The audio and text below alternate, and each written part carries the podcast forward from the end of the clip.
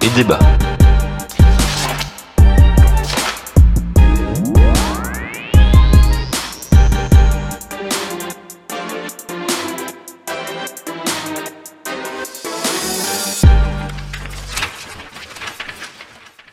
Bonjour à toutes et bonjour à tous. On se retrouve ce mois-ci pour parler de trois livres, c'est très original.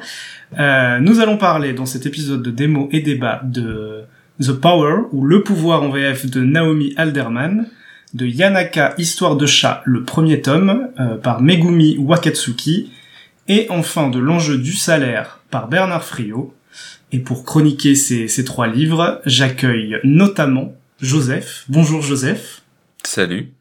Quelle est ta phrase du mois? Je n'ai pas fait compliqué, j'ai pris le dernier tweet que j'ai lu, qui était de David Simon, qui était Fuck Joe Rogan, fuck you. Entendu. Euh, je suis également accompagné de Max. Salut Max. Bonjour Armand.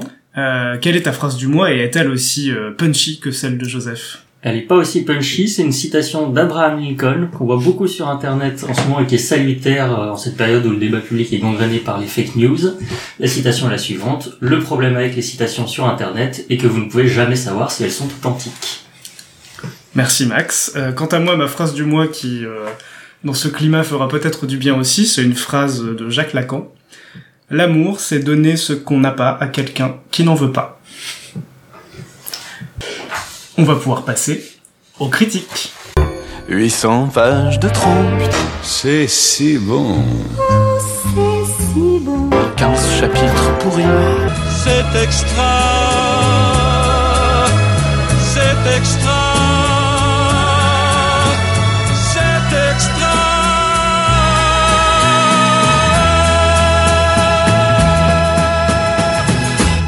Premier livre dont nous allons vous parler ce mois-ci, euh, j'ai la charge de vous le présenter, c'est Le pouvoir ou The Power de Naomi Alderman. Pour commencer, je vais vous donner quelques mots sur euh, Naomi Alderman. Qui est Naomi Alderman? Pour faire simple, elle est assez connue comme étant la protégée de Margaret Atwood, donc une, une autrice féministe euh, qui est bien connue pour La Servante écarlate notamment, qui a été adaptée en série. Euh, première chose qui m'a marqué un petit peu dans sa biographie, c'est que euh, Naomi Alderman n'a rien écrit depuis 2016, date de la publication du roman euh, que nous avions à lire et que nous avons sous les yeux. Pour la petite histoire, parce que ça me semble intéressant et assez drôle, Naomi Alderman écrivait en fait, après The Power, un livre sur la pandémie. Une pandémie. Et elle s'est dit à peu près vers 2019, début 2020, quand les choses ont commencé un peu à changer, que c'était peut-être pas le bon moment de sortir un livre comme ça. Et en fait, elle, a fait un blocage, elle a arrêté d'écrire. Euh, pour vous donner un petit peu euh, son imaginaire et les, les dystopies à partir du réel qu'elle développe, elle avait imaginé une pandémie qui partirait des pigeons. Et une scène qu'elle a décrite dans une interview au New York Times était euh, des pigeons dans Paris qui se faisaient asperger de lance-flammes euh, par euh, bah, les, les, les troupes en charge du nettoyage. Donc on avait une bonne euh, une bonne image, pas du tout euh, anxiogène pour le moment où elle l'écrivait. Donc du coup elle s'est en stand-by. Euh, pourquoi je vous dis tout ça? Parce que le livre que nous avions euh, à lire, donc euh, Le pouvoir, est ce qu'on appelle, ce qui est appelé en tout cas une dystopie. Moi, ce que je vais considérer plutôt comme une uchronie, dans la mesure où l'uchronie, ça va être euh, une histoire qui se fonde, en fait, qui se passe dans notre monde ou un événement historique ou voilà, un événement aurait changé la trame de l'histoire. En fait, on est dans un monde très similaire au nôtre, avec un élément perturbateur qui fait que euh, tout va changer. Et quel est cet élément perturbateur? On vient au point central de l'histoire. Imaginez un monde, un monde normal, sans super-héros. Euh, donc qui serait le nôtre où se manifeste spontanément un pouvoir chez les jeunes femmes. Un pouvoir au sens propre du terme, donc c'est le, le nom du roman, hein, donc une énergie, plus précisément une capacité d'utiliser l'électricité et de s'en servir comme une arme. Vous pouvez penser par exemple à l'empereur Palpatine, sous stéroïdes et féminin. Donc ce pouvoir, en réalité, dans l'histoire, il est enfoui dans le corps des femmes depuis des millénaires. Et en fait, c'est quelque chose, une caractéristique biologique qui a été effacée par euh, la vicissitude des choses et qui se réveille, euh, bah voilà, dans notre monde contemporain. Et le risque, c'est là que le jeu de mots avec pouvoir est, un petit peu intéressant, c'est que ce, pouvoir qui émane, qui, émerge chez les femmes, euh, va être l'opportunité de renverser le rapport de force défavorable aux femmes dans le monde entier, donc dans un monde patriarcal. On se trouve donc ici, comme je le disais, face à une uchronie, résolument féministe. Il y a donc des critiques de la société patriarcale, mais aussi des grandes puissances géopolitiques, du personnel politique, des sociétés militaires privées, des religions, des cultes, des sectes, des révolutions, donc des mouvements révolutionnaires en tant que tels. Donc c'est très riche.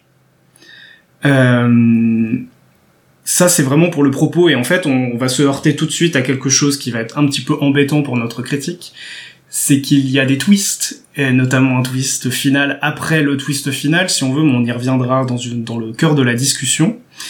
Euh, donc on va s'attacher plutôt, je pense, pour commencer au thème et à la manière dont est construit ce roman. Euh, le roman, dans son architecture, il est construit très, euh, de manière très séquencée autour des personnages à chaque chapitre correspond un personnage, en gros, jusqu'à ce que inévitablement ils se croisent et que les chapitres, voilà, les noms de chapitres qui sont les noms, les prénoms des personnages.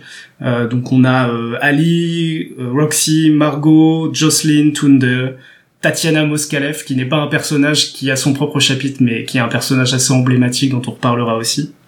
Donc, euh, ce qui fait que les titres des chapitres n'ont plus trop d'intérêt à arriver, euh, on va dire, à un, à un, bon milieu de l'histoire, où en fait, on, les personnages finissent par se croiser et euh, leurs histoires s'entremêlent.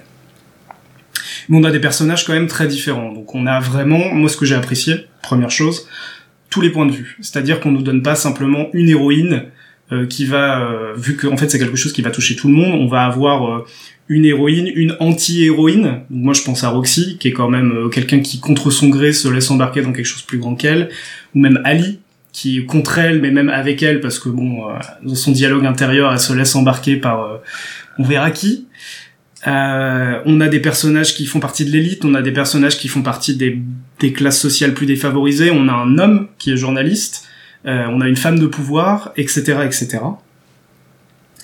Euh, et avant de parler de tous ces, ces, thèmes, les, manières dont le récit s'articule et ce qu'on en a réellement pensé, je vais vous dire que moi, j'ai un peu soufflé le chaud et le froid. J'ai eu un tout petit peu de mal à rentrer dedans, on va dire le premier deuxième chapitre, parce qu'on arrive tout de suite, on est tout de suite mis dans une situation d'ailleurs assez horrible, euh, avec euh, bon euh, des traumatismes d'enfance, on va dire.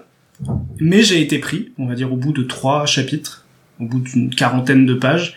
Et à partir de là, j'ai lu, j'ai lu, j'ai lu, c'était très fluide. Et j'ai de nouveau eu un coup bas, on va dire, au dernier tiers. Avec la toute fin qui m'a, qui m'a achevé d'une certaine manière.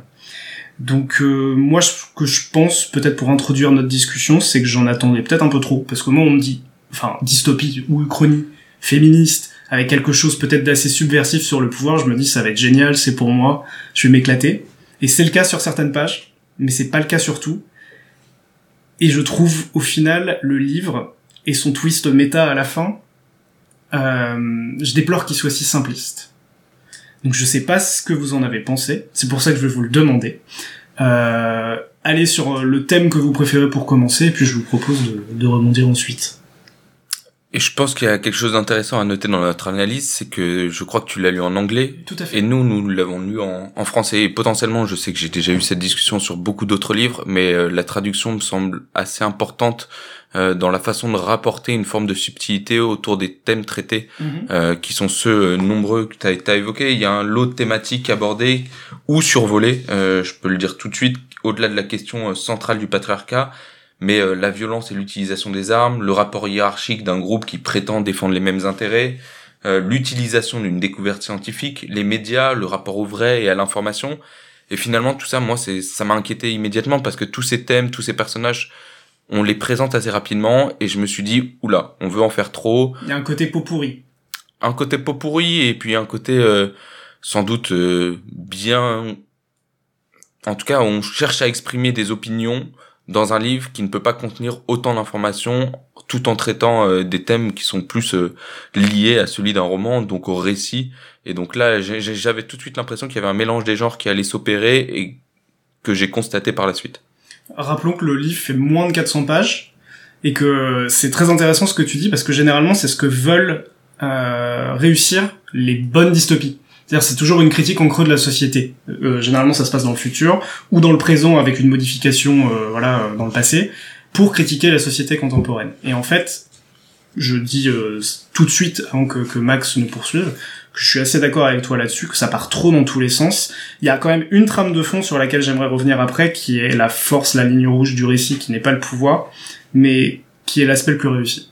Max, je t'en prie. Alors ça part dans tous les sens, oui. Est-ce que ça part trop dans tous les sens, je sais pas. En fait, ce que je pense, c'est que à partir du moment où on prend ce pitch-là euh, que tu as décrit et où on pose même quelques personnages, après on peut en faire absolument ce qu'on veut. Donc elle, elle a écrit ça. Euh, en partant des mêmes personnages du même pitch, j'aurais pu écrire autre chose, j'aurais pu choisir d'autres lieux. Elle en choisit certains, en fait, on voit pas tout le monde, hein, on voit quelques, on en parlera un petit peu, mais Tout à fait. il y a les États-Unis et quelques pays Pays du Moyen-Orient, Euh, pays d'Europe de l'Est, notamment l'Angleterre. Et ensuite, on peut, on peut emmener ça où, où on veut. Euh, elle, elle a choisi ça. Moi, j'étais comme toi, en tout cas vers la fin, à me, avec un sentiment, un sentiment diffus que c'est pas vraiment ce que j'attendais ou ce que j'espérais. Mais ça m'a finalement pas tant chagriné une fois que j'avais reposé le livre en me disant, pourquoi pas? C'est une, c'est une vision de la chose. On peut imaginer n'importe quoi d'autre parce que c'est une situation qui appelle absolument tous les fantasmes, ou toutes les rêves ou toutes les imaginations. Et donc, euh, moi, ça ne dérangeait pas qu'elle décide de mettre la société telle qu'elle la comprend dans son livre, dans tous les échelons, et c'est la société telle qu'elle la comprend. Il faut pas y voir euh, une injonction à être d'accord avec elle sur tout. Je pense que ça n'a pas été perçu comme ça, en tout cas pas dans ma lecture, mais euh, vraiment, effectivement, j'y vois un propos, en, tout cas dans la version française, encore une fois, qui est un peu stéréotypé et que l'on pourrait prêter à l'auteur, et il n'y a aucune déconstruction finalement de ce qu'elle dénonce. Quelque chose qui m'a bloqué immédiatement et où Mhm. je me suis dit, ce livre, je vais devoir être critique par rapport à celui-ci, c'est la vision caricaturale et extrêmement simpliste qui dessert la critique qu'elle émet sur la vision internationale géopolitique justement. On a l'Arabie Saoudite, la Moldavie, la traite sexuelle des femmes qui est associée à, à ce pays. Ouais. Et finalement, on se dit non, c'est pas possible. J'ai besoin de plus de subtilité si j'ai envie d'adhérer aux propos. Et du coup, c'est là où je me dis, si elle n'est pas suffisamment critique, moi j'aimerais peut-être une analyse un peu plus directe, un peu plus franche, un peu plus militante peut-être du réel, qui soit pas celui de la fiction. Et du coup, il n'y a pas de distance qui est mise euh, vis-à-vis des sujets qui sont traités. Il y a une absence frappante pour moi de l'absence justement de remise en question, euh, par exemple, d'un modèle économique de la société. La question financière est à aucun moment abordée. Je suis tout à fait d'accord et je rebondis là-dessus. La première chose qui m'est venue en tête après avoir refermé le roman, bon, c'est un peu mon état d'esprit qui veut ça, mais je me suis dit qu'est-ce qui manquait?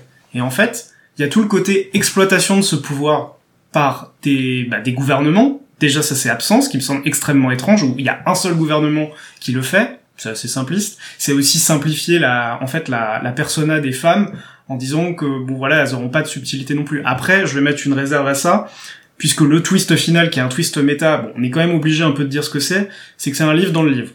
Donc en fait, tout ce qui... Enfin, je trouve que c'est à la fois bien joué, mais aussi mal joué dans la mesure où en fait, tu pourrais toujours te, défausser sur l'auteur fictif pour tous les aspects qui vont être considérés comme négatifs. Et ça, c'est un peu facile. C'est vraiment se couvrir en, recourant à un procédé artificiel. Pourquoi pas? Et euh, sur, le- sur le moment, quand j'ai lu ce procédé, je me suis dit, oh non, après, j'ai un peu rationalisé, je me suis dit, oui, je comprends pourquoi elle a fait ça, mais ça n'excuse pas, en fait, euh, les défauts qu'il y a dans le roman. Ça, c'était une petite tension.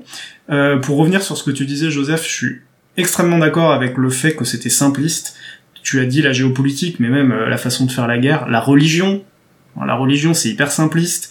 Euh, le côté multiculturel aussi, enfin, je veux dire, enfin, je sais pas, genre... euh, Ce qu'il faut dire aussi, c'est que dans la forme, les chapitres sont entrecoupés de, de, de pages de, de- d'artefacts ou de, de choses qui pourraient être issues de musées, euh, comme quoi le pouvoir. Alors, je sais pas comment ils l'appellent en, en français. Ils doivent lui donner un nom. En anglais, c'est the sky. Le, le pouvoir Ouais. Euh, bah, Le pouvoir, il, y a- il y a même pas un- Il y a le fuseau qui est le... Ah, ça doit être ça. Hum, ça doit être le fuseau, j'imagine. Qui est le réceptacle, enfin le... Ouais, le- Qui est finalement l'émanation physique Oui, de ça. ce pouvoir. C'est ça, ça c'est, c'est le sky.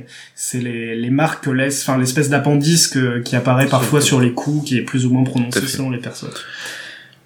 Euh, donc euh, donc voilà, pour euh, revenir sur le côté simpliste, voilà, donc On a aussi bah, tout ce qui est le personnel politique, enfin c'est extrêmement caricatural.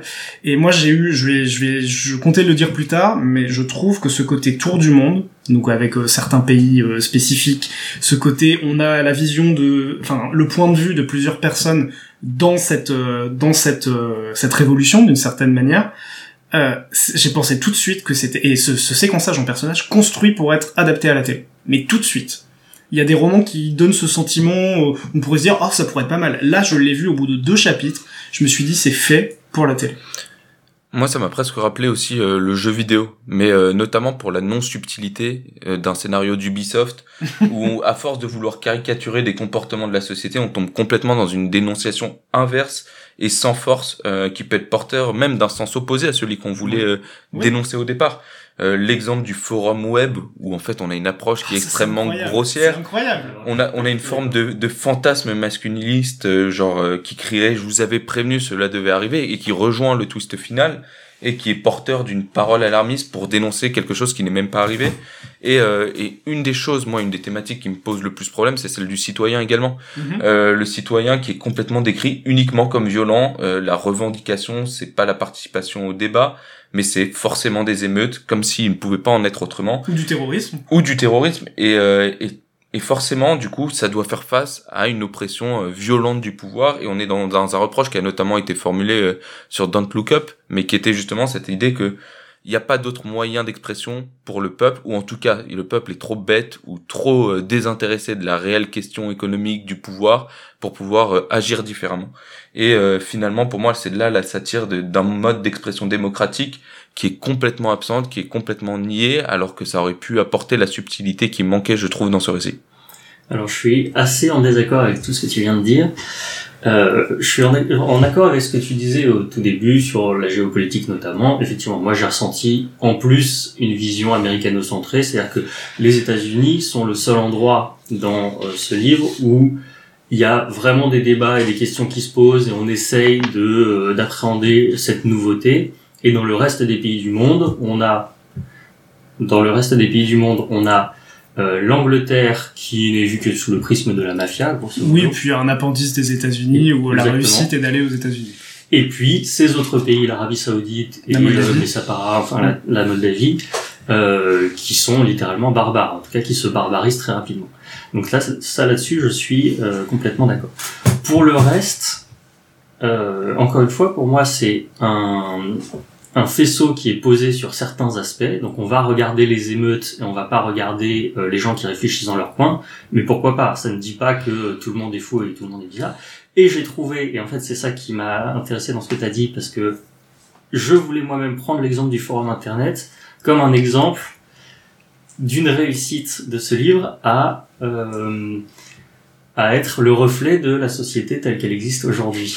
Parce que ce forum, c'est donc pour les auditeurs, c'est un chapitre entier qui est sous la forme d'un forum internet et qui ressemble, mais alors pour moi furieusement, à ce qu'on voit sur Reddit dans certains coins de Reddit, qui ressemble en fait furieusement en France à ce qu'on a sur le 15-18 Oui. euh, de 18-25. jeuxvideo.com.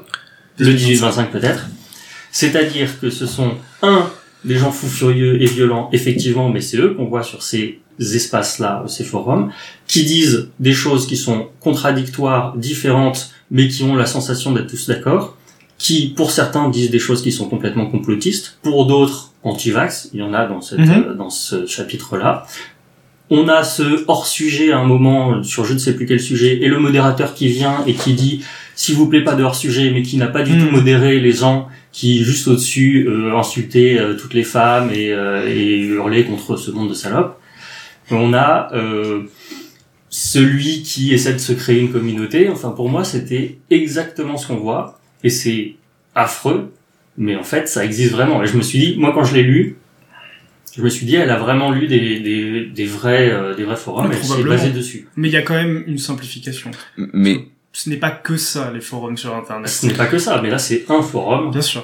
Tout à fait. Mais moi, justement, je pense que c'est uniquement lié à ma vision personnelle des choses. Et euh, ce débat, j'accepte de l'avoir avec des gens qui ont conscience euh, aussi des, des bienfaits qu'Internet peut avoir, ou en tout cas des solutions euh, plus optimistes qui sont proposées euh, sur ces réseaux. Et, et ça, on l'a pas. Ça me dérange pas si la personne en face d'elle je sais que je vais pouvoir avoir ce dialogue ou en tout cas que je suis convaincu qu'on partage certaines opinions. Et c'est un peu ce qui m'a posé problème dans l'écriture. C'est comme une conversation où au début on s'amuse, on a l'impression de, de partager des opinions, une sorte de connivence d'apparat qui s'installe avant de comprendre qu'en fait on ne connaît pas réellement les ambitions de la personne face à soi et qu'on il y a une forme de malaise qui s'installe et euh, on ce qu'on croyait être des références communes finalement on se demande si c'est pas une opposition franche et si si on doit en rire euh, si c'est toujours de l'humour si c'est toujours du premier degré Mmh, ou alors si au contraire là on est sur un terrain un peu glissant qui correspond plus du tout aux propos qu'on souhaitait avoir. Et euh, on se demande si notre humour a bien été interprété si la personne y croit réellement. Et tu vois ici euh, la vision des risques de ce pouvoir elle finit par devenir pour moi plus problématique qu'il n'y paraît par cette absence aussi de, de rééquilibrage à certains moments où en tout cas on nous donne pas suffisamment d'in- d'indices pour nous dire tu peux me faire confiance Je trouve aussi, euh, pour peut-être recentrer un peu sur les personnages, et après on dira du bien de ce roman, je, je, vous le promets, euh, que les personnages sont un peu simplistes aussi, caricaturaux. On a, enfin, tu as évoqué le terme de stéréotype, enfin, l'anglaise fille de mafieux, enfin, moi je l'ai lu en anglais, hein, vous avez pas la manière dont elle parle. C'est euh, le cockney de base euh, qui clash complètement avec sa pote américaine.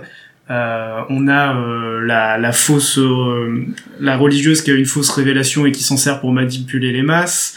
On a la l'ambitieuse politique euh, dont euh, le, le premier euh, le premier objectif au final est de ouster son, son supérieur administratif masculin et, et qui se et qui, qui est montré en train de faire du média training en n'ayant pas tous ces éléments de langage et en les trouvant sur le moment. Enfin, c'est des choses qu'on a déjà vues des dizaines et des dizaines de fois et qui sont enfin, qui ancrent peut-être le récit dans une certaine réalité, pourquoi pas? Euh, un élément qui est absent aussi, on a parlé de l'économie, mais moi, j'ai pensé tout de suite à l'environnement. On est sur un, enfin, c'est quelque chose qui aurait pu être vraiment utilisé dans une dystopie du genre. On a quand même une moitié et plus en termes de représentativité de la planète à terme, puisque le pouvoir euh, est réactivé chez les femmes par les jeunes qui le l'ont de naissance. Donc en fait, toutes les femmes finissent par avoir le pouvoir. Bah, elles génèrent de l'électricité, mais personne s'en sert en fait. On a une, c'est la crise. Hein. Même euh, il y a cinq ans, hein, c'était déjà le cas. Personne ne se sert de cette énergie, personne ne l'interroge. Pourrait y avoir une petite ligne euh, ou peut-être un poste de forum qui ferait la remarque. Ça aurait pu être malin de l'évacuer comme ça, mais c'est même pas abordé. J'ai trouvé là, j'ai été gêné. Mais je suis d'accord en fait. Je pense que c'est le manque de petits clins d'œil euh, à droite et gauche euh, qui, qui pourrait être intéressant et qui serait pas un, un changement de structure ou l'ajout de personnages, mais juste des petites touches qui permettent de, de prendre un peu de recul à certains moments, qui manquent à mon sens. Ouais, je le trouve sévère, hein, je le trouve vraiment sévère. Moi, je pense que effectivement, encore une fois, on, on pouvait, on peut aller partout. Euh, comme tu l'as dit, c'est un livre de 400, 450 pages. Euh, elle aurait très bien pu, ou on pourrait euh, en faire euh, un monde euh, fleuve euh, avec euh, des ouvrages sur chacun de ces sujets et réussir à faire quelque chose d'intéressant et de ludique en en faisant une série très très longue. Bon, elle, elle y a mis des choses simples, je suis d'accord, les personnages sont assez caricaturaux, mais ça permet aussi de rentrer dedans, de lisser, de lire en 400 pages. Bien sûr. Et, et ensuite, j'ai l'impression que ce qui nous différencie, c'est le sentiment, c'est-à-dire que tu utilises plusieurs fois le mot de gêne, qui t'a gêné par rapport, je, je crois comprendre, au, à ce que tu imagines qu'est la pensée de, de l'autrice ou de l'auteur. Naomi. Elderman, les deux sont acceptés. Tout à fait. Et euh, concrètement, de quelle est sa, sa philosophie principale ou quelles sont ses idées euh, politiques ou sa compréhension du monde. Moi, je l'ai pas du tout ressenti. Peut-être parce que euh, j'y suis plus conforme à ce qu'elle pense, ou peut-être parce que simplement euh, je me suis pas inquiété de ça. Mais je comprends tout à fait qu'on puisse euh, qu'on puisse le penser. Et de toute façon, euh, c'est certain que ce livre ne sera jamais euh, une euh, un texte de référence pour se dire tiens qu'est-ce qui se passerait si ça arrivait ou pour s'appuyer on peut pas en faire en tirer une citation en disant ah un jour Alderman l'a dit Ah, je pense que voilà, que- c'est pas un travail d'anticipation. Ça, c'est, c'est un, un espèce de, une espèce d'interprétation de. Et si seulement c'était l'inverse, comment ça pourrait se passer? Mais je pense pas que c'est quelque chose. Enfin, moi, je l'ai ressenti comme ça, à l'aune de ce qu'on a dit, d'extrêmement sérieux. C'est à apprendre pour ce que c'est. Moi, j'ai projeté des choses euh, bah, que j'ai pas vues dans ce roman. hein. C'est, c'est pas très grave, ça arrive dans beaucoup de romans. Et comme tu dis, voilà, bon, c'est pas une référence. C'est dommage parce que je m'attendais à ça en fait. Je m'attendais à une grosse euh, œuvre féministe selon les préceptes de l'auteur, hein, qui est quand même euh, revendiquée militante sur ce champ. Donc j'ai été un peu déçu. Après, je dirais que ce n'est pas désagréable à lire. Je sais pas si en français c'est le cas ou pas. Non, ça se lit vraiment très bien. C'est au-delà de toutes les critiques qu'on peut formuler, je pense que c'est un livre qui, qui, qui ne pose aucun problème euh, en termes de littérature. Et il est, euh, oui voilà, sur la littérature pure, il est, euh, moi je trouve que le style, euh, bon, qui a, en fait, il est efficace. Il y a, il y a quelques petites références, notamment à la Bible dans les premiers chapitres, notamment sur la transformation de Ali. L'introduction, euh, je crois, est un psaume ou, Oui, euh, ou en tout cas une citation de la Bible. C'est pour ça que j'ai eu du mal à rentrer dedans, peut-être. Euh, j'ai trouvé aussi, puisqu'on n'en a pas vraiment parlé, que la manière dont est restituée et décrite abondamment le pouvoir est très complète. Et elle se réinvente sans cesse sur... euh, Bah, en fait, c'est un peu comme si on regardait une, un, un long arc des X-Men avec euh, Tornade qui se sert de l'électricité, par exemple, euh, avec toujours une réinvention en fait du pouvoir. Euh, il va être utilisé dans l'eau, il va être uti- utilisé euh, sexuellement, il va être utilisé pour se défendre d'agresseurs, il va être utilisé pour euh, conquérir des territoires, il va être utilisé pour des rites. Et ça, ça, je trouve que c'est très intéressant parce qu'avec un tel élé- élément perturbateur révolutionnaire, le fait qu'il y ait tous ces rites et tous ces usages qui se développent et en plus qui s'apprennent euh, en groupe avec un énorme message sur la transmission, déjà intergénérationnelle, ce qui est rare, euh, et euh, bah, de sororité, hein, très simplement. C'est vraiment le courant qui passe littéralement entre entre euh, les, les, femmes et les filles, donc c'est c'est pas très subtil, bien sûr, avec quand même l'ajout d'un personnage. euh, alors, je sais plus si c'est un transgenre ou si c'est un un homme qui est né avec une charge hormonale différente, mais qui développe aussi une forme du pouvoir. Donc il y a, quand même cette inclusion qui n'est pas, qui n'arrive pas comme un cheveu sur la soupe. On sent que ça n'a pas été mis en mode il faut que j'en parle. Ça c'était assez subtilement amené, donc j'ai beaucoup aimé. Euh, voilà, je sais pas ce que vous avez pensé euh, bah, du, du pouvoir en tant que tel. Oui, alors je suis, je suis assez d'accord. Il y a donc le pouvoir, c'est quelque chose qu'on découvre tout au long du, du film. Du pardon. Lapsus révélateur. Le pouvoir, c'est quelque chose qu'on découvre tout au long du livre.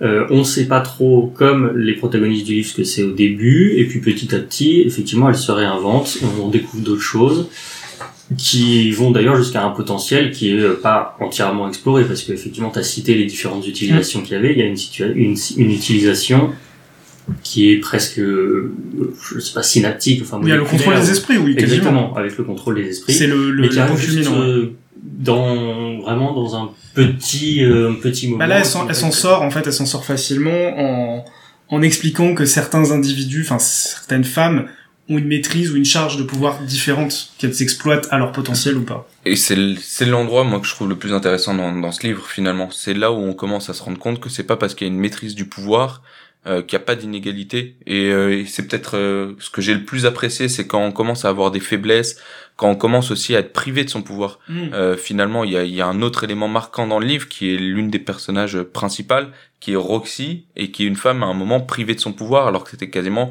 celle vouée à être la femme la plus puissante du monde et qui aurait pu dominer.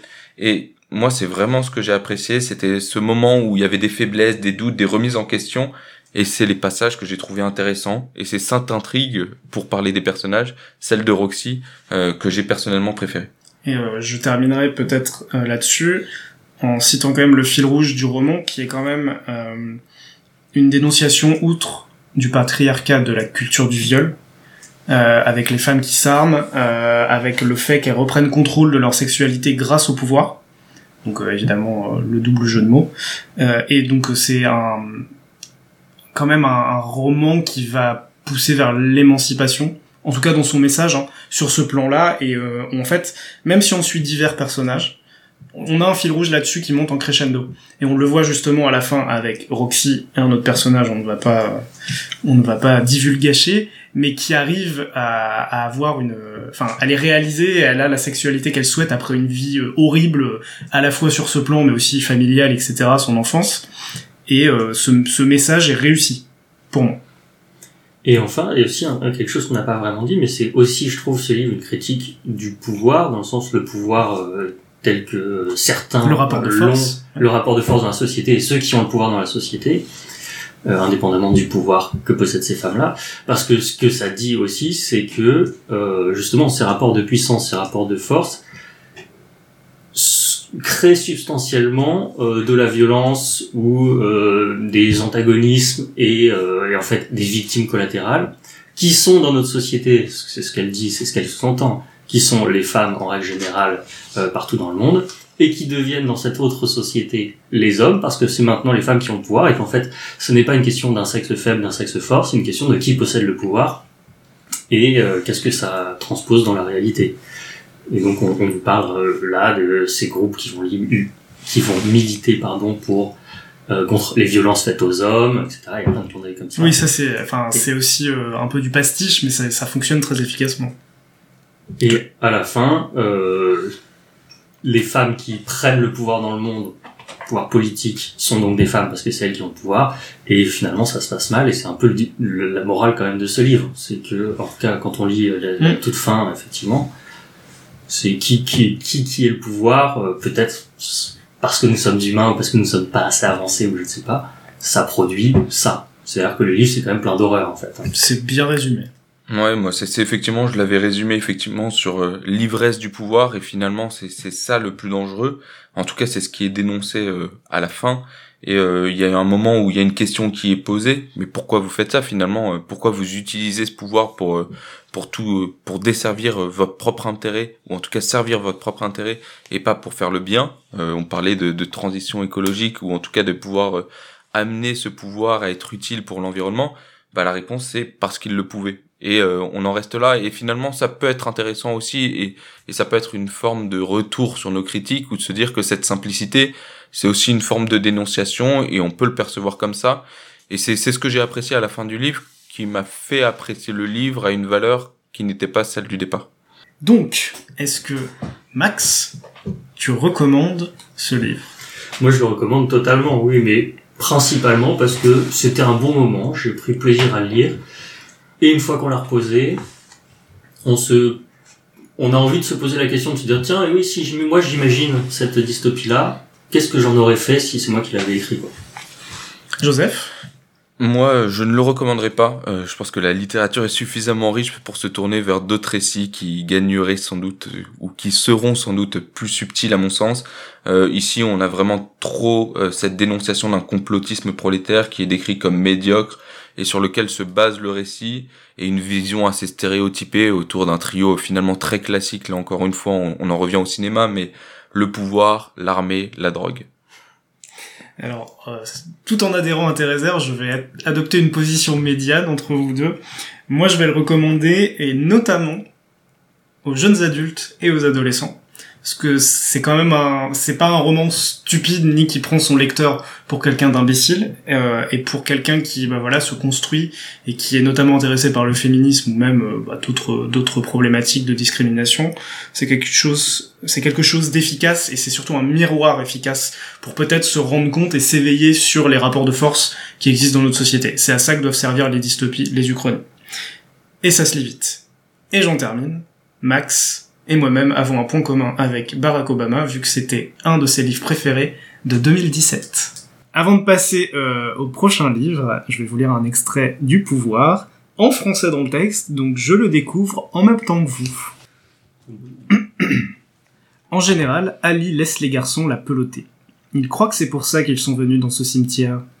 Une main qui remonte le long d'une cuisse, une cigarette qu'on détache des lèvres comme un sucre d'orge, et qu'on tient de côté le temps d'un baiser. Kyle se hisse à côté d'Ali, pose une main sur son ventre, commence à froisser le tissu de son petit haut. Ali lui fait signe d'arrêter. Il sourit. Allez, proteste-t-il en remontant un pan d'étoffe. Elle le pique sur le dos de la main, pas très fort, juste assez pour qu'il arrête. Il retire sa main, regarde Ali, puis d'un air mécontent, Hunter. Et qu'est-ce qui te prend? Pas d'humeur, évacue-t-elle avec un haussement d'épaule. Hunter vient s'asseoir de l'autre côté. Elle est prise en sandwich maintenant et il se colle contre elle. Le renflement sous les pantalons laisse peu de doute sur ce qu'ils ont derrière la tête. Ouais mais bon, tu nous as amenés ici et nous, on est d'humeur, dit Hunter. Il pose un bras en travers de son ventre, son pouce effleure un sein, sa main large et musclée l'enveloppe. Allez, insiste-t-il, on va s'amuser un peu, juste tous les trois. Il se penche vers elle pour un baiser, lèvres déjà entr'ouvertes. Elle l'aime bien, Hunter. Il fait 1m95, il a des épaules athlétiques. Ils se sont bien amusés ensemble. Mais ce n'est pas pour ça qu'elle y est là. Elle a un pressentiment concernant cette journée. Elle l'atteint sous l'aisselle, une de ses piqûres d'épingle, pile dans le muscle, aussi propre et précise que si elle entaillait la chair au scalpel. Elle augmente l'intensité, comme pour faire briller l'ampoule plus fort, encore plus fort, comme si la lame était une flamme. Putain, se récrie Hunter en écartant d'un bond. Il a glissé sa main sous son aisselle gauche pour la masser. Son bras est tout tremblant. Kyle voit rouge maintenant, et il tire Ali vers lui, sans ménagement. Pourquoi tu nous as fait faire tout ce chemin jusqu'ici, tu Et elle l'atteint à la gorge, au ras de la mâchoire. On dirait qu'une lame lui tranche le larynx. La bouche s'ouvre, comme si les muscles avaient lâché. Des râles de suffocation s'en échappent. Il respire encore, mais ne peut plus parler. Va te faire foutre, Eric Hunter en battant en retraite, et tu rentreras à pied. Kyle ramasse son sac, une main toujours plaquée sur sa gorge. Va faire fou s'étrangle-t-il, tandis qu'ils regagnent leur voiture. Nous passons donc au deuxième livre, Yanaka, que va nous présenter Joseph? Merci Armand. Après cet exposé sans fin de ta part pour le premier roman et ces débats houleux, euh, nous serons, je crois, beaucoup plus brefs. Nous pourrons peut-être même battre un record dans l'émission, celui de la chronique efficace. Eh bien, sois-en remercié pour compenser mon, mon long pavé introductif. J'ai quelque chose qui est à la fois très simple pour moi et en même temps intéressant pour la suite de la discussion. C'est plutôt que de présenter le livre, c'est de lire directement ce qui a été proposé par l'éditeur pour voir si ça tient bien ses promesses. Le petit nouveau de la bande débarque dans le magnifique quartier traditionnel et populaire de Yanaka. Accompagné d'Edo, le seigneur qui connaît tout sur tout, et de Mickey, sa compagne, notre héros nous fait découvrir les trésors de ce quartier exceptionnel de Tokyo. Alors là, j'imagine que tout le monde a l'eau à la bouche, a hâte de savoir ce qu'il se passe. Donc nous sommes face à un petit chat, tout apeuré, qui se balade dans les rues de Tokyo et qui va de rencontre en rencontre, une forme de guide touristique qui nous emmène entre patrimoine, culture, histoire et tradition. Eh Bien, tu as tout dit. On passe. Non, alors plus sérieusement, euh, effectivement, on est littéralement sur un guide touristique. Euh, on est sur un tome 1, donc euh, on a bien compris, si on a lu les notes de, l'éditeur de la version française, il y a plein d'autres tomes qui explorent d'autres quartiers de Tokyo. Pour cela, l'auteur euh, bah, utilise des personnages de chats. C'est mignon. Moi, je suis, suis pas insensible aux chats. Je suis pas insensible au Japon non plus. Il y a des aspects de la culture japonaise et le quartier en question, enfin des, des, des espaces du quartier en question que j'ai visité. Je trouve ça mignon. Je trouve ça enfantin. Et je n'ai rien d'autre à dire. Max C'est mignon et enfantin, c'est aussi complètement inintéressant pour quelqu'un qui n'a pas l'intention d'aller dans ce quartier. Tout à fait. Cela étant, si un Est-ce que ça te donne envie d'aller dans le quartier? Absolument pas. Mais si un Tu jour pas les chats, Max? Oui, puis j'ai pas spécialement l'intention d'aller au Japon dans les, dans les années qui viennent. Si un jour j'y vais, je pense que peut-être que je le prendrai, parce que ça a un côté ludique de me dire, tiens, j'ai mon petit livre avec mes chats, et regarde, euh, voilà ce qu'il me dit, etc. Après, c'est pas non plus une présentation, enfin, je pense que je prendrais aussi un routard ou, euh, un petit futé, parce que euh, on n'a pas tout, et puis c'est la présentation très subjective de l'auteur, ou l'autrice encore une fois, qui visiblement adore cet endroit. Après, euh, voilà, moi je n'ai pas pensé grand chose, je l'ai lu très vite, euh, ça m'a pas inspiré énormément de commentaires. Si peut-être que il y a quand même, donc c'est évidemment un, un ouvrage en noir et blanc, Mm, et il y a rien qui ressemble autant à un chat gris qu'à un autre chat gris. Exactement la même remarque Donc, au début et même à la fin, donc c'est pas très loin. Il y a certains chats que je n'arrivais toujours pas à distinguer, sauf si on prononçait le nom, Complètement. euh, qui soit et c'était un calvaire s'ils étaient seuls sur une case. Je, je ne savais pas de quel chat s'exprimait. C'est pas très grave, on arrive à le déduire au bout d'un moment et mais c'est bien là l'enjeu de tout le récit, savoir quel chat parle. À la limite, ça pourrait être ouais, le, le jeu, de se dire tiens, je vais lire ça, et pour m'occuper un peu plus, je vais essayer de déterminer à chaque fois qu'il parle. Assez compliqué. Puis après, chaque chapitre est ponctué par un petit journal euh, de, de Yanyaka, le, le Bah, héros. qui récapitule un peu ce qui vient de se passer, Voilà. donc qui se suffit à lui-même. Exactement. Donc guide touristique oui, mais moi je dirais plutôt introduction touristique, à lire avant de partir, ou à lire en revenant. Voilà, pour se remémorer quelques petits souvenirs. Euh, mais si on a moins de, de, de 9 ans, quoi. Bah, tout est dit. Moi, je l'ai résumé avec le guide du routard euh, du royaume des chats, Euh, pas le royaume des chats au sens général, mais vraiment l'œuvre, l'animé, qui, qui est une très bonne œuvre. Mais là, on n'est pas du tout sur cette hauteur, sur cette subtilité. Une fois, encore. Je pense qu'on est, on a l'impression d'une œuvre originale presque dont on aurait retiré les sous-titres pour les remplacer par une autre narration et qui Oui, parce correspond pas du tout à la traduction. Une petite histoire qui va lier quand même les déplacements de. Bah, le chat s'appelle de fait Yanyaka parce qu'en fait il prend le nom du quartier, c'est un chat orphelin qui se fait adopter et il a un petit défaut de prononciation donc il, il est renommé de manière très mignonne encore une fois Yanyaka. Euh, donc il y a un petit cheminement qui fait qu'il se déplace de tel en tel euh, bout du quartier, qu'il arrive sur telle ou telle manifestation, qui change de saison avec euh, des histoires sans intérêt entre les deux, mignonnes toujours mais sans intérêt. Donc peut-être que si on avait lu 12 tomes, on aurait pu trouver bah, peut-être des plot twists ou des références ou de la maestria littéraire. Non, c'est très clairement pour les enfants.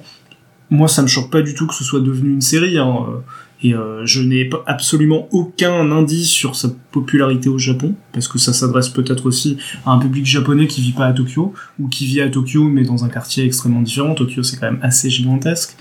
Euh, mais voilà, c'est en fait moi le terme que j'ai.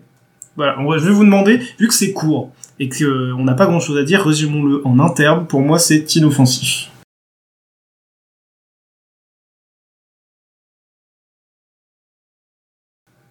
Je dirais bibliothécable. C'est un bon moment à la bibliothèque un mercredi après-midi quand on a 7 ans et demi. Et que t'as que 15 minutes devant toi. Exactement. Voilà, je resterai sur, sur des idées similaires. Je, ce qui me vient, c'est gentillet. Après, effectivement, on est, on est des adultes. Quand on dit c'est pas intéressant, c'est vrai que c'est peut-être un peu rude, parce que je C'est quand même pédagogique, oui, on Ouais. apprend des choses. je m'imagine tout à fait le lire effectivement à mon, mon petit neveu ou quelque chose comme ça, ouais. Tout à vrai. fait.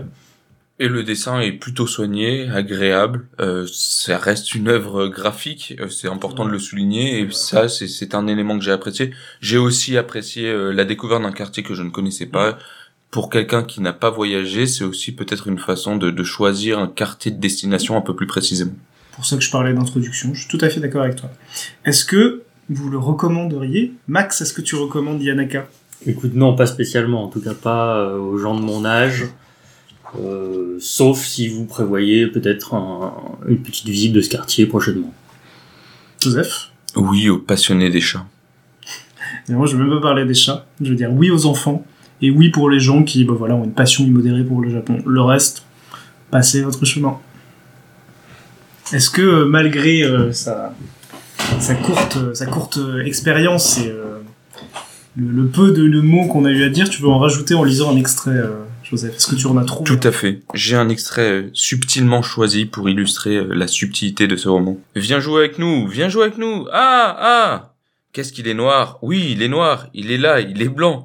C'est là, c'est tout blanc. Oh, il a une longue queue. Oh, la longue queue. Mais qu'est-ce qui se passe? Viens jouer avec nous, viens jouer avec nous. Ah, ah, viens jouer avec nous, viens jouer avec nous. Non, mais attendez là, je comprends rien à rien. Ouah, ouah. J'ai pleuré. Merci Joseph. Troisième et dernier ouvrage de ce mois-ci, L'enjeu du salaire de Bernard Friot, et c'est Max qui est chargé de nous l'introduire. Tout à fait, Armand. Laisse-moi t'introduire Bernard Friot. Euh, plutôt le livre, d'ailleurs. Alors écoute, euh, présenter ce livre, qui s'appelle donc L'enjeu du salaire, pour moi c'est paradoxalement son auteur qui le fait le moins bien, et je vais commencer par ça, puisque les deux premières pages du livre, les deux premières phrases, pardon, du livre, sont les suivantes que je vous lis. Disons-le d'emblée, ce livre n'ajoutera pas une pierre, si minuscule soit-elle, au mur des lamentations sur les malheurs du temps. Vous ne le finirez pas avec la délectation morose d'avoir lu la énième démonstration de la façon dont nous sommes en train de nous faire avoir par la classe dirigeante. Et s'en suivent, me semble-t-il, 200 pages de démonstration de la façon dont nous sommes en train de nous faire avoir par la classe dirigeante. Alors, je pense que c'est assez impossible de synthétiser en quelques phrases l'ensemble du propos. Sans doute que vous y arrivez, moi pas. En tout cas, sans le trahir, ce propos. Donc, je vais allègrement trahir le propos pour essayer de vous présenter euh, le sujet. Euh, tout l'édifice, selon Friot, du salariat actuel est basé sur une définition arbitraire de ce qui a de la valeur et ce qui n'en a pas. Tu aides une personne âgée en EHPAD à se laver, ça a de la valeur, tu touches un salaire. J'aide ma grand-mère à se laver, ça n'a pas de valeur, je ne touche pas de salaire. Euh, pourtant, on a fait la même chose. C'est un exemple.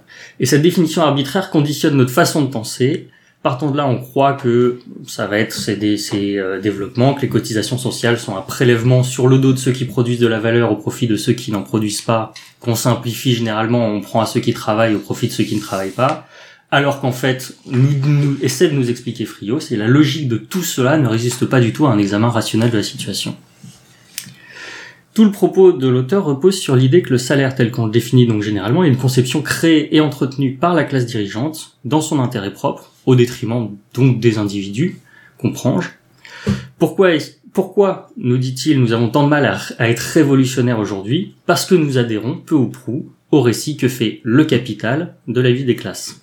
Bref, on est donc dans un mythe général qui fonde le capitalisme actuel au service d'une classe au pouvoir il faut, part- il faut sortir, nous dit-il, de ce mythe pour revenir à la raison. Dans le livre, voilà, l'auteur va indifféremment utiliser les termes de la classe au pouvoir, la classe dirigeante, le capital, le capitalisme, pour désigner cet ennemi qui est jamais plus défini que ça, euh, j'ai trouvé, et qui est un peu personnifié puisque on lui donne des actions. Le capitalisme tente d'enfermer le travail, le capital prend soin de construire et d'entretenir un récit du travail. Bon, que je pense, c'est qu'il faut le lire dans son entier pour comprendre exactement par quel raisonnement Friot nous promène pour arriver à ça. Mhm. Il le fait en s'appuyant sur ses propres définitions de termes courants. En fait, c'est beaucoup ça qu'il fait. Il a sa définition du travail, il a sa définition de la valeur, il a sa définition de la propriété, sa définition de la qualification, euh, de la certification, etc.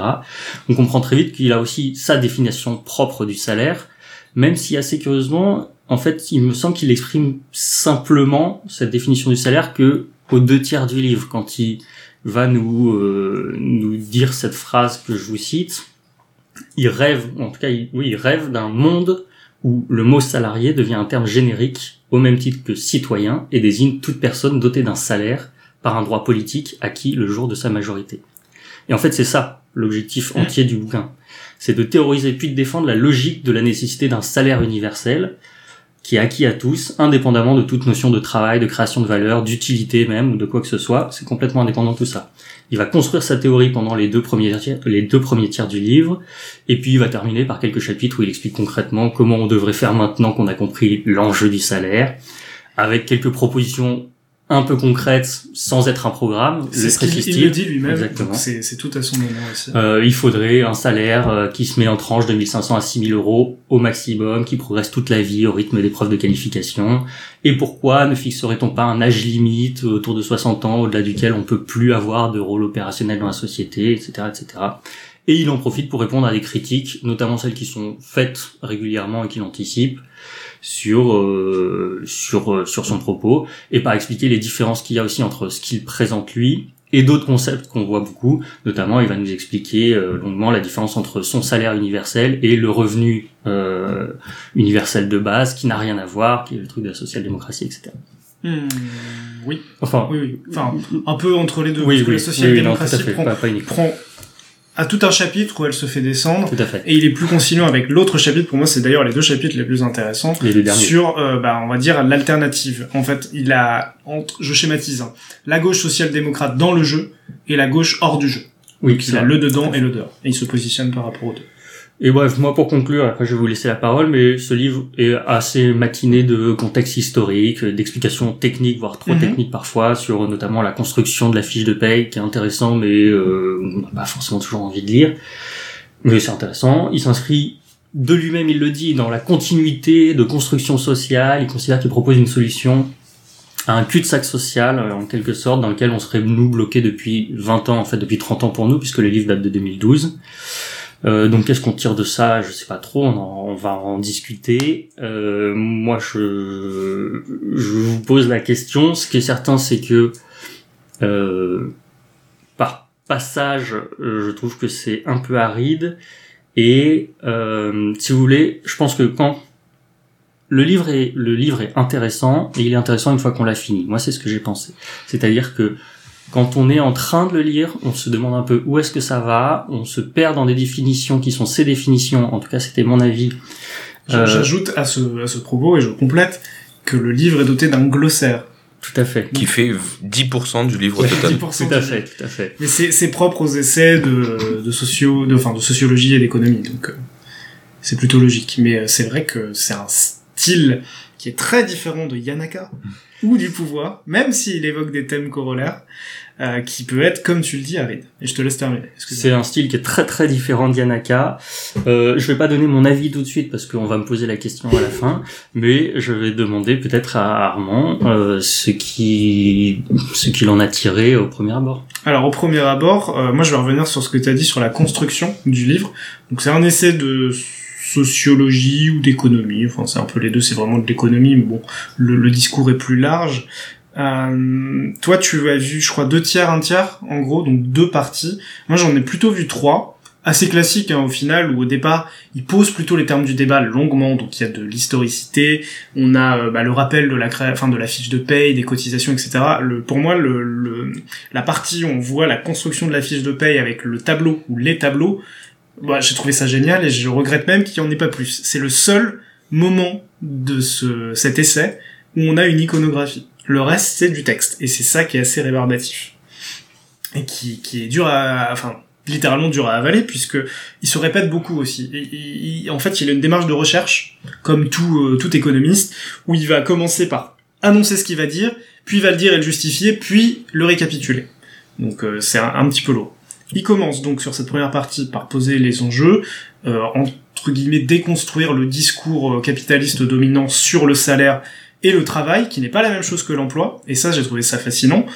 Euh, ensuite, il commence à proposer euh, et à se positionner par rapport à des euh, bah voilà euh, ses homologues politiques même si lui se définit pas comme euh, voilà quelqu'un qui va donner un programme mais qui va proposer une théorie. Et à la fin il va comme tu dis donner des exemples concrets. Donc c'est plutôt la une possible mise en application. Et moi j'en ai tiré une phrase que j'ai notée. La question est de passer d'une mise en cause pragmatique à une entreprise politique délibérée de définition d'une abstraction de travail alternative à la valeur travail. En fait, ce que j'ai trouvé le plus intéressant, et euh, je vais demander son avis à Joseph dessus pour éviter de monopoliser la parole, c'est que il, il a un raisonnement qui est révolutionnaire, il annonce que c'est une théorie révolutionnaire, un projet révolutionnaire, mais intermédiaire dans la mesure où il part de l'existant, des forces du système existant, donc pas système capitaliste, mais vraiment le système du salarié et de la société dans son ensemble, où le capitalisme va être plus ce qui la dirige, hein, tout simplement, et à partir de là, de le transformer, d'en faire une force, et à partir de là, d'amorcer son projet révolutionnaire, en tout cas sa proposition. Ouais, tout à fait. C'est particulièrement ce que j'ai trouvé pertinent dans son analyse. C'est derrière cette apparente complexité qui est liée à la redéfinition des essentiels des termes et qu'on comprend nécessaire à la fin du livre, se cache concrètement la construction progressive du récit révolutionnaire qu'il défend, qui est d'une rare dens- densité, qui est celui du salaire universel. Et il est indispensable, finalement, à la fin de son exposé, d'avoir présenté tous ces termes. On comprend que l'autonomie qui prend place dans le choix de ces mots, euh, finalement, ce sont aussi les termes qui vont le qualifier, et c'est là-dedans euh, que tout se joue, euh, même si nous n'en avons pas conscience. Et c'est pour ça que cet exposé, qui peut être classique, un peu redondant de prime abord, est nécessaire. C'est finalement c'est des éléments qui sont tellement ancrés dans nos pensées qu'on est obligé de passer par là, on est obligé de prendre le temps. Et finalement, pour un livre qui fait 180 pages, si on ne compte pas le lexique, c'est peu. Ça se lit quand même relativement rapidement et ça ne, ça reste euh, d'une certaine façon accessible. Euh, ne serait-ce que son effort de synthétiser tout son propos à, la fin de chaque chapitre, c'est une bonne façon pour lui de revenir, de le rendre accessible. Il est aussi dans la discussion avec toutes les parties prenantes. Il y a une forme de critique du pouvoir qui est évidente. Il y a une forme de critique aussi euh, du syndicat. Ah, Et- de sa- de sa discussion. Le, le plus, euh, Mais le plus cher pour la raison qu'ils ont intégré le langage euh, capitaliste, Dominant, ce ou- qu'ils prouvent en montrant que leurs revendications sont basées sur la valeur travail et qu'ils l'ont complètement intégré et qu'ils ne réfléchissent plus hors du scope. Mais il ouvre les portes à la fin. Euh, il est vraiment dans une critique euh, tout du long. On se dit, euh, c'est des gens avec qui il ne peut pas discuter, qu'il ne peut pas côtoyer. En fait, à la fin, euh, il y a une forme de camaraderie qui s'installe où il présente ses solutions comme les siennes, comme sa vision, mais qui serait euh, le débat nécessaire pour pouvoir avancer ensemble, qui passerait encore une fois par la redéfinition des termes. On parle de l'hôtel du marché, l'hôtel de l'emploi, le pouvoir d'achat, Euh, et on Très actuel. très actuel. Et finalement, ce livre qui a été publié en 2012, euh, il a pris sens euh, aussi lors des dernières élections. Il risque de prendre sens euh, aujourd'hui en 2022 et on n'est pas arrivé à la fin de, ces, de ces sujets. Euh, il pose le cadre, mais le temps que ce soit imprégné, que chac- chacun s'en saisisse, parce que justement, il y a cette complexité technique qui est sous-jacente, bah, fait que le débat ne peut pas apparaître du jour au lendemain, en tout cas dans, dans l'esprit euh, de tous. Alors, juste pour préciser, euh, puisque les termes sont importants pour Bernard Friot, il parle pas tant de salaire universel que de salaire à vie. Ce qui est pas la même chose. Ce serait un salaire versé à la partir de la majorité, ou d'une majorité, hein, qui n'est pas forcément la majorité euh, civile, euh, et qui serait lié non plus à l'emploi, mais à la qualification. Donc euh, il raisonne en termes de tranches, il propose, et il le dit, et c'est ça qui est intéressant, tu le relèves très bien Joseph, il dit pas que sa proposition elle est absolue et qu'elle est exacte, il faut faire ça. Il propose par exemple, euh, je sais plus, il appelle ça des cohortes d'âge, où en fait, euh, quatre cohortes d'âge, donc ça donnait que- quelque chose de, je sais pas, 15 à 28 ans, 28 ans à 35 ans, euh, 36 ans à 50, etc., pour avoir un groupe de quatre groupes, avec des salaires, euh, avec des paliers, mais progressifs, dès lors qu'on passe dans la cohorte suivante. Donc ça, c'est un des exemples de sa proposition révolutionnaire.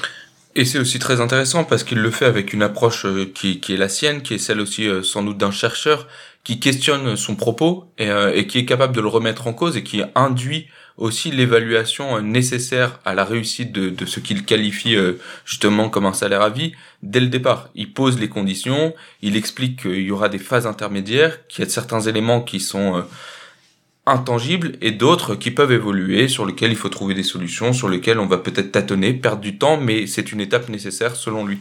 Et c'est là-dedans que je trouve ça intéressant, c'est qu'on pose vraiment euh, l'action publique avec son évaluation et pas uniquement une action qui serait celle de la vie politique qui est souvent décriée avec une proposition qui serait censée être universelle, fonctionnerait du premier coup et qui ne serait jamais remise en question puisqu'on l'évaluerait à l'aune de la personne qui l'a portée et pas à l'aune de sa réussite économique ou sociale.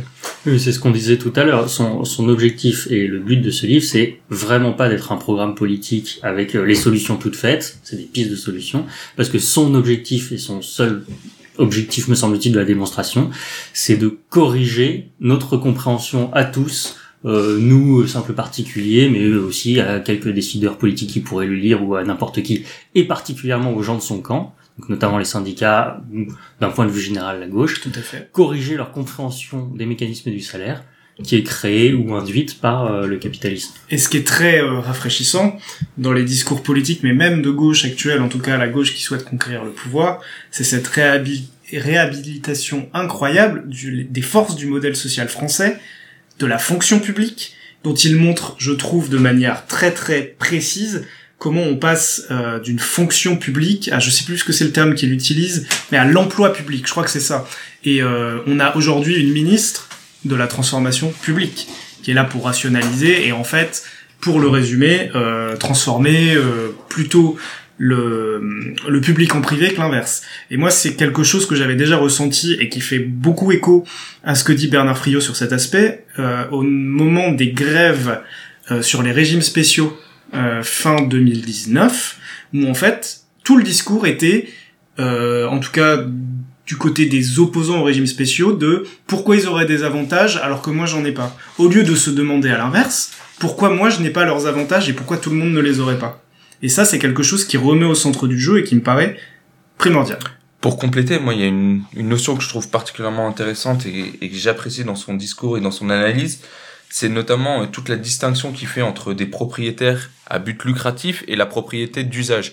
Et finalement, il n'est pas du tout dans un discours caricatural, on se dit euh, la propriété euh, c'est le mal, il faut le combattre. Il est dans la transformation du discours par rapport à ça, à se dire il y a une forme de propriété qui est nocive, c'est celle contre laquelle je m'engage, et il y a une propriété qui est nécessaire, ou en tout cas que l'on peut souhaiter, puisqu'elle apporte des libertés, qui est la propriété d'usage. Et il revient notamment sur euh, cette, euh, cette astuce rhétorique qui, qui, qui tétanise, selon lui, euh, notamment les opposants à la réforme, c'est que parmi les effets pervers, elle va pousser les gens qui ont un salaire insuffisant à chercher des compléments dans des ressources et dans des plus-values immobilières. Donc en fait, les gens qui auraient le plus besoin de cette propriété d'usage vont tomber dans une propriété lucrative pour jouer le jeu du système et pour essayer d'en sortir. Et finalement, on se retrouve dans dans un cas, dans des situations où des gens qui n'ont à peine les moyens vont chercher à investir à prix d'or dans des studios sans forcément avoir des propriétés eux-mêmes, mais euh, ce qui va les rendre solidaires, ce qu'il appelle solidaires du système, alors qu'ils pourraient être plutôt dans la dénonciation.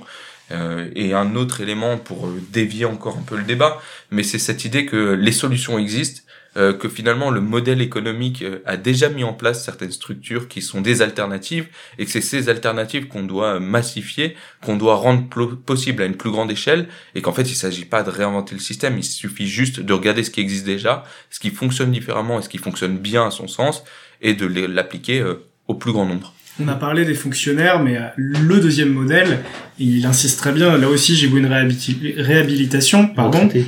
C'est le système des retraites et le fait qu'en fait le salaire à vie existe déjà pour les retraités. Il explique, il explique assez bien ça. Et euh, juste un, un petit point aussi sur euh, sur la partie sur la propriété euh, économie ou propriété euh, Lucrative lucrative ou propriété d'usage. Euh, je trouve que c'est aussi un passage très très intéressant et et ça c'est un des passages qui montre que il anticipe ce que les gens vont dire ou ce qu'on peut lui dire ou ce qui peut faire peur dans son discours et du coup il essaie de le corriger. Sur ce sur ce passage là il, il revient très rapidement à la fin, rapidement parce que c'est pas son sujet, sur qu'est-ce que c'est que cette histoire de propriété d'usage et qu'est-ce que ça permettra, ou en tout cas qu'est-ce que ça ne va pas supprimer, en disant, il donne l'exemple, bien sûr que l'agriculteur euh, pourra garder sa ferme et la transmettre à ses enfants, bien sûr que euh, ceci sera transmissible ou ceci pas, etc. Parce qu'on sent que il se dit, enfin, moi c'est l'impression que j'en ai eu dans ces passages-là, il se dit, oh là là, il y a des gens qui vont qui vont avoir peur parce qu'ils sont dans ce, ce- cet état d'esprit que dans lequel ils devraient justement pas être. Et nous, je leur mets des petits coups de réassurance avant de passer à la suite de ma démonstration. Il, il le fait en permanence, en fait. Ouais, il le fait, démine, il démine les critiques. de... Et c'est ça ce que je trouve intéressant dans de ce- cette forme de réflexion, c'est que c'est quelqu'un qui a conscience euh, des limites qui pourraient être apposées euh, ou opposées à son système, et il arrive à trouver des solutions. Il le fait par exemple sur les innovateurs. Euh, ce, ce- ce récit capitaliste, selon lui, qui est décrit comme euh, sans capitalisme, il n'y a pas d'innovation. Et lui, il propose une solution alternative qui peut être aussi une forme de, de rémunération, si on déconstruit pas le terme euh, pour, pour, pour lui, mais qui est une façon de réussir, de, de gagner de l'argent, et c'est valorisé, c'est pas quelque chose de décrié ou dont, il faut avoir honte, au contraire, ça fait partie des gens et des, des ressources essentielles dans la vie d'un pays. Et là, en fait, on a, on a parlé de beaucoup de concepts. On pourrait aussi parler du salaire total, qui est une. euh, on raisonne aujourd'hui dans le système en salaire brut, salaire net. Et lui, il montre que c'est plus compliqué que ça. Et il réhabilite aussi les cotisations, qui sont, il le montre bien, les fondements de notre modèle social français. Et euh, pour revenir sur ce que tu disais, Max, c'est vraiment intéressant. Et je pense que c'est ce qui fait aussi la force, peut-être pour quelqu'un qui est plus euh, comment dire, plus réservé par rapport à ce genre d'œuvre, donc on va dire euh, d'essais ou de, de thèses, de théories, c'est qu'il a un discours révolutionnaire, certes, mais pas du tout radical dans la manière de l'exprimer. Donc ça passe par le déminage, ça passe par les mots employés, ça passe par le fait de ne pas s'antagoniser euh, bah, des institutions ou des personnes nommément, sauf bon le- les capitalistes et, les propriétaires euh, lucratifs, si on veut, mais il les nomme pas. Euh, donc tout ça fait qu'on a une proposition cohérente, entre guillemets, ce qu'on aime beaucoup dire sur les programmes politiques financés, puisque il, euh, il explique comment par l'articulation de diverses cotisations, etc. Évidemment, ça reste très théorique. euh, le salaire à vie pourrait être financé. Et pour illustrer enfin euh, la radicalité de son de son propos, enfin pas de son propos du coup dans la forme, mais de sa proposition, dans sa société avec un salaire à vie, l'impôt disparaît. Et ça, c'est un argument qui pourrait séduire même des néophytes ou des gens qui, pourraient y voir une porte d'entrée pour lire le reste de la théorie.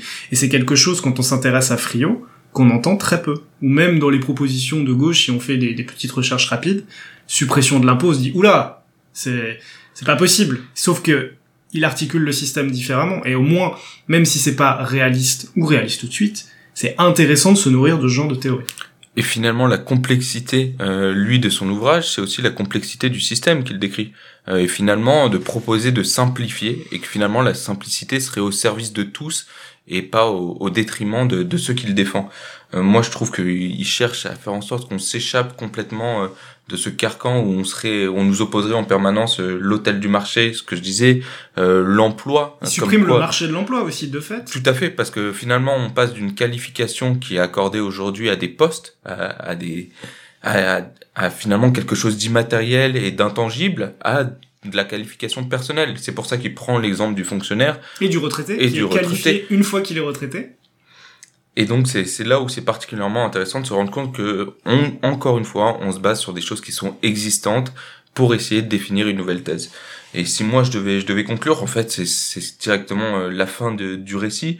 C'est celle de où il dit euh, plutôt que de stériliser la pensée et l'action dans la dénonciation ou de chercher dans la fin du travail et de la monnaie des alternatives au capital en deçà de ce qui est déjà là avec le salaire, pourquoi ne pas le voir et pourquoi ne pas s'en saisir? Et c'est vraiment cette démonstration, pourquoi ne pas se saisir de l'existant? C'est ce qui fait son originalité par rapport à d'autres théories de son camp. Un point peut-être quand même sur, sur la forme, parce Oui, que... oui, j'allais y venir. euh. Bon, moi je, je suis euh, pas un, un lecteur habituel d'essais, de choses comme ça. Tu ne lis pas Alternative économique tous les mois pour t'abreuver exactement, de... exactement pas. Alternatives justement- économiques, Et justement. justement, je pense que c'est la cible. S'il devait y avoir une cible, en fait, je pense qu'il n'y a pas une cible euh, pour ça. C'est un travail un peu de recherche un peu d'explication de qu'est-ce qu'ont donné mes travaux et quel est mon, mon avis. Euh, mais c'est clairement pas quelque chose qui va être, euh, Accessible? Ouais, en tout cas, qui vers lequel le grand public va aller. D'abord parce que Bah, Il sera déjà pas mis en tête de gondole, hélas. Oui, mais il sera pas mis en tête de gondole, pas uniquement à cause du sujet, à cause d'une part de la couverture, à quoi ça ressemble, personne n'a envie de lire ça, en tout cas c'est mon avis, mais d'autre part parce que quand même, tout ce qu'on a dit, et euh, vous avez dit un peu la même chose aussi, euh, moi j'ai trouvé que cette démonstration qu'il nous fait là, il le fait... Alors, première, pardon.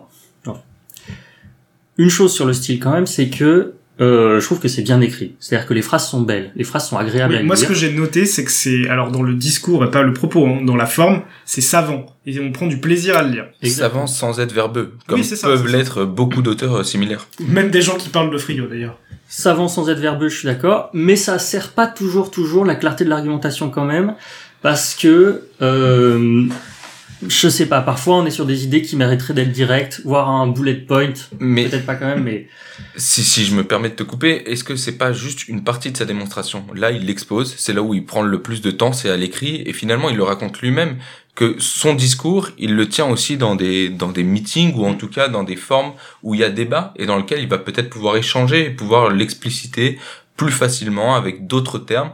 Et, euh, et je pense que c'est une analyse qui est complémentaire à celle qu'il peut produire par ailleurs, mais dont, dont on- nous n'avons pas forcément connaissance. Ah, pour corroborer, corroborer ce que tu dis, Max, c'est qu'en fait, et ce qu'on disait tous tous les trois, euh, finalement, c'est que comme il, il démine et qu'il se couvre, forcément, il prend, enfin, il prend beaucoup de temps pour bien expliciter. Et du coup, moi, j'y ai vu, c'est l'écueil, enfin, il y a deux écueils, mais on va dire le seul écueil sur, sur la forme, c'est ce côté un peu répétitif.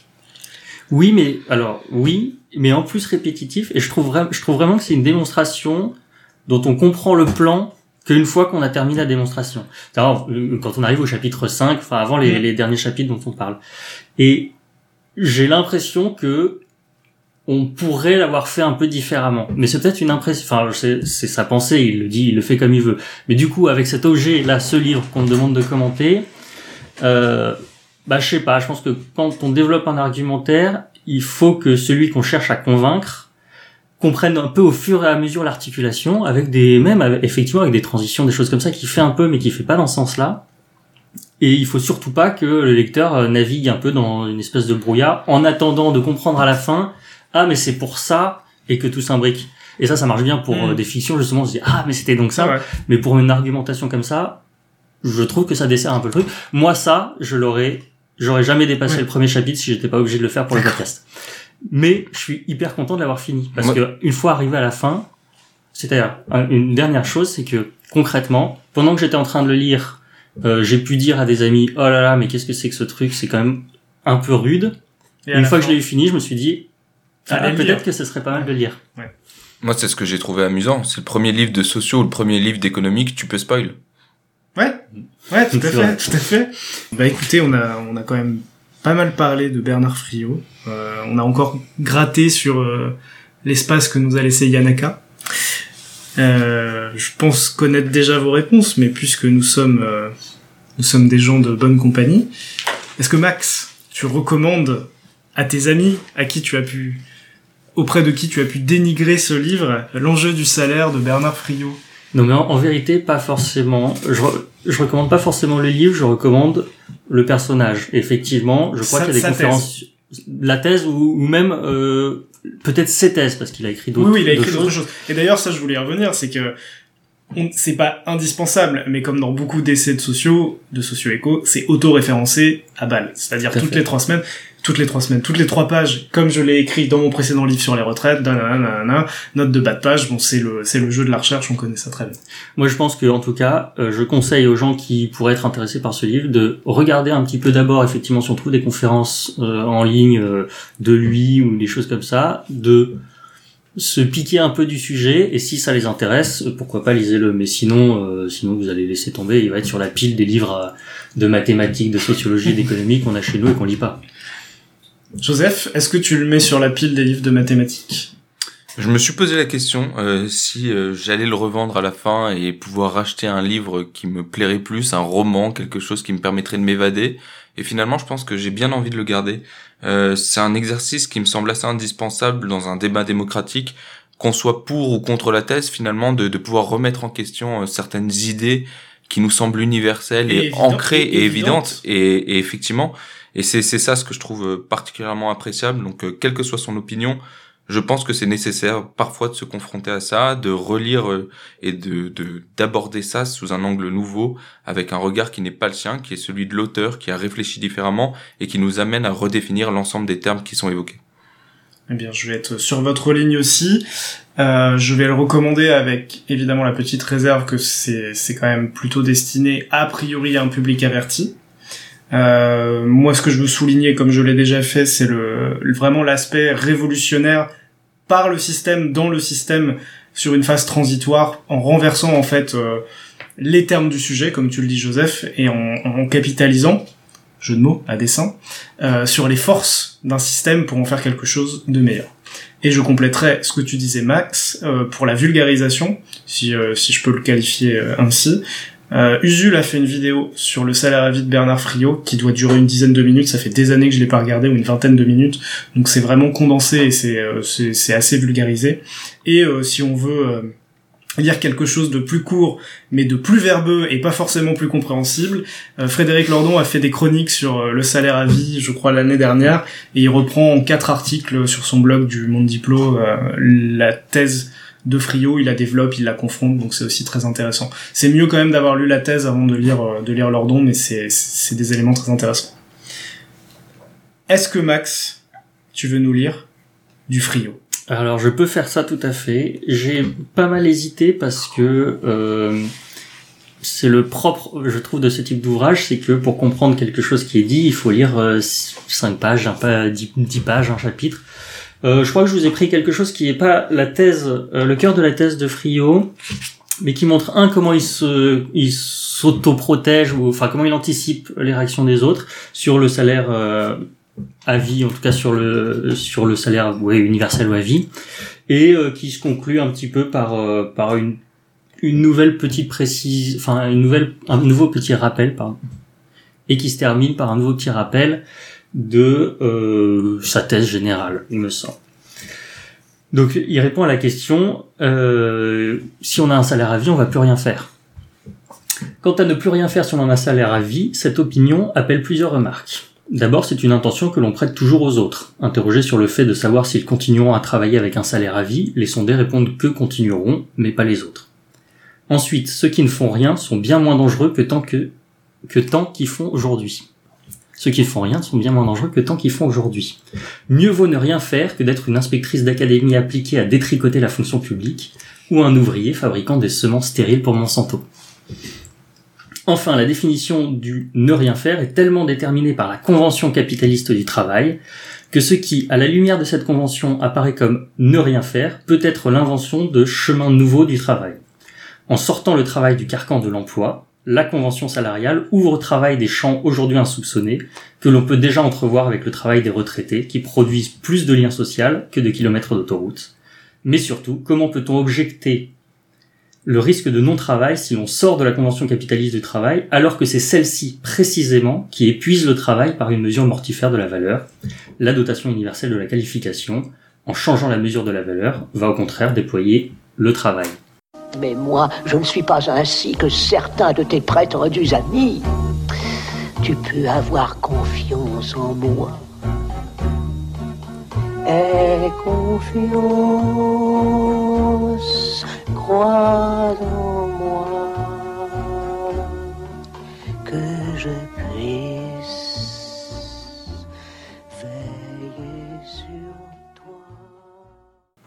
Merci pour vos critiques. Euh, je vous propose, pour conclure cet épisode, bah, de nous parler de vos recommandations.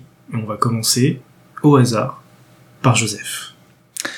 Eh bien moi c'est un film. Euh, je passe du temps au cinéma. Il était important pour moi de parler de Trepiani, euh, qui est une œuvre de Nanni Moretti. Et c'est pas tant pour le film en lui-même.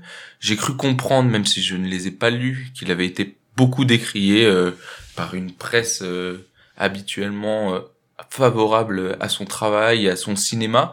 Euh, je ne sais pas du tout pourquoi il a été critiqué, mais j'y ai trouvé toute la sensibilité et toute euh, le, le travail monumental qui est fait sur euh, la création de personnages, sur la création d'histoires qui se confrontent, qui se rencontrent.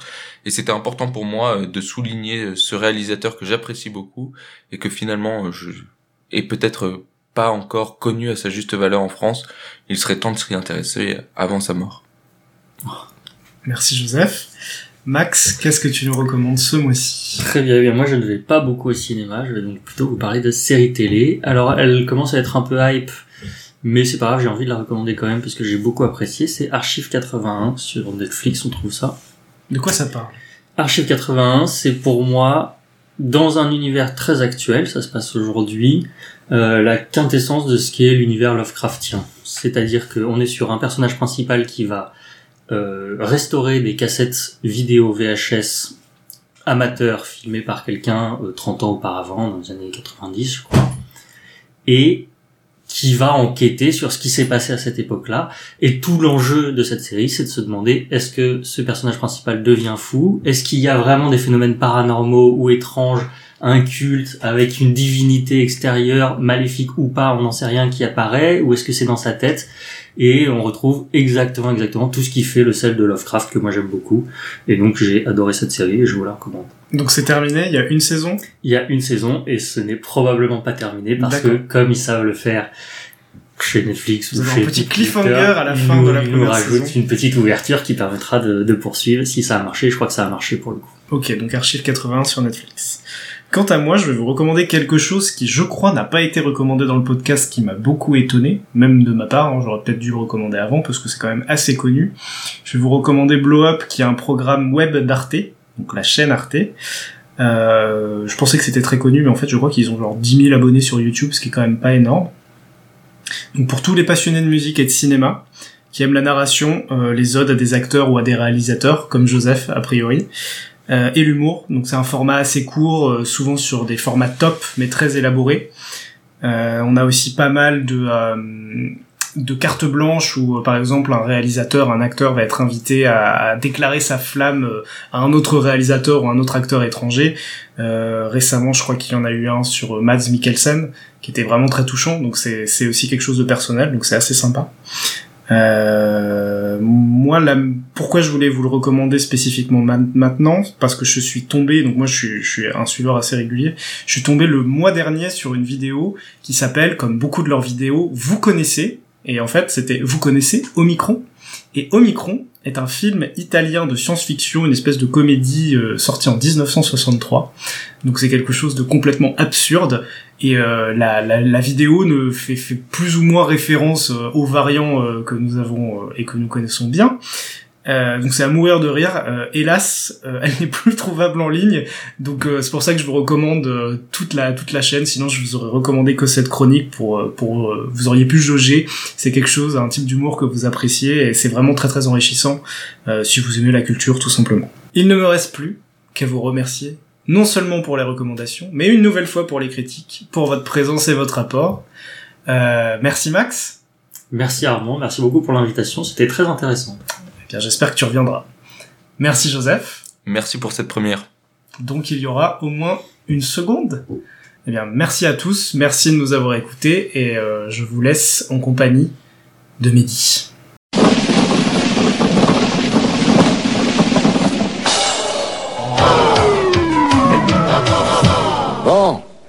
Et merci Armand, nous sommes de retour pour la dernière partie du podcast, le tirage au sort. Je vous rappelle le principe, euh, tous les mois, nous tirons au sort les livres que nous critiquerons le mois prochain, et mes chroniqueurs et moi-même avons chacun un veto que nous pouvons utiliser pour mettre de côté un livre qui ne nous plaît pas. Et en parlant de chroniqueurs, j'accueille donc les chroniqueurs du mois prochain, et ce sont de nouveau, bonjour Marie, Bonjour. et bonjour Antoine. Bonjour Mehdi. Pas trop peur? Un peu. C'est nerveux, mais ça va. Alors, je commence tout de suite le premier tirage au sort. Premier livre. Un livre français de 1952, écrit par Lucien Rebatté. Il fait 1328 pages. Il fait 1328 pages et s'appelle Les deux étendards. Est-ce que l'un de vous veut mettre son veto La question, c'est pas est-ce que l'un de nous veut mettre son veto, c'est qui va le mettre? Je laisse l'honneur à Peut- Marie peut-être pas. de mettre son veto si elle le souhaite. Est-ce que tu veux mettre ton veto, Marie? Les deux étendards? Les deux étendards de Lucien Rebatté. Parce que ça Un livre de pour les deux 1952. Non, veto. Tu mets le veto? Ouais. Très bien. Malin Antoine, qui, qui garde son veto sans rien faire. Parfait. Très, très bonne stratégie. Je, je serai en collaboration avec, avec Marie sur Oui. le prochain. Voilà, Si merci. veto il y a. Bah, ça tombe bien parce que Lucien Rebatté était aussi en collaboration euh, pendant la guerre. Donc, euh, ça aurait pu être Ah oui. intéressant. Euh, ouais. Deuxième, deuxième livre.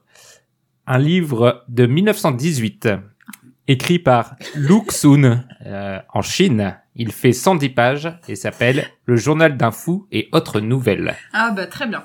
Mais tu n'as pas ton mot à dire, Marie, puisque tu n'as de toute façon plus de veto. Donc Antoine, est-ce que Si- tu mets le si tien je mets un veto là, Oui. le prochain, on est obligé de le prendre. Bah, moi, je peux mettre mon veto.